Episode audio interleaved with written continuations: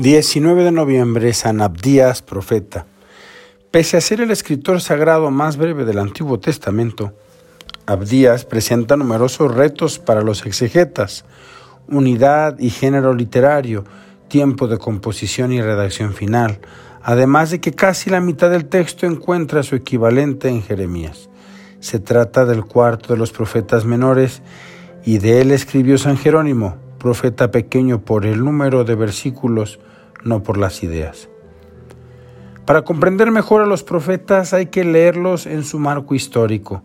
La profecía de Abdías se sitúa hacia el año 587 a.C., cuando el rey Nabucodonosor destruyó Jerusalén y deportó un buen número de judíos a Mesopotamia, sometiéndolos a trabajos forzados.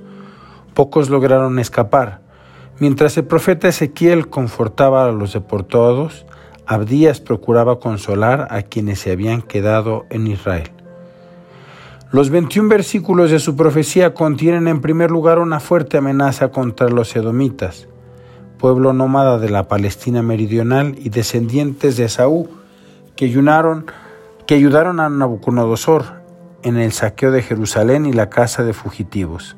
Mira, decía Yahvé por boca del profeta, yo te he hecho pequeño entre las naciones, bien despreciable eres. La soberbia de tu corazón te ha engañado. Por la matanza, por la violencia contra Jacob tu hermano, te cubrirá la vergüenza y serás extirpado para siempre.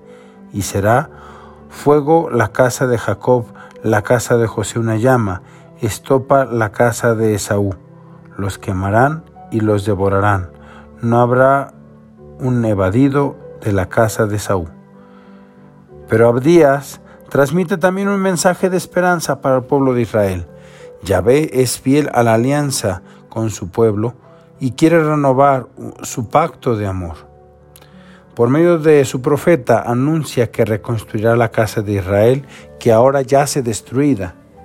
Los deportados, este ejército de los hijos de Israel, poseerán Canaán hasta Sarepta y los deportados de Jerusalén que están en Sefarad poseerán las ciudades del Negev y subirán victoriosos al monte Sión para juzgar a la montaña de Saúl, y la realeza será de Yahvé.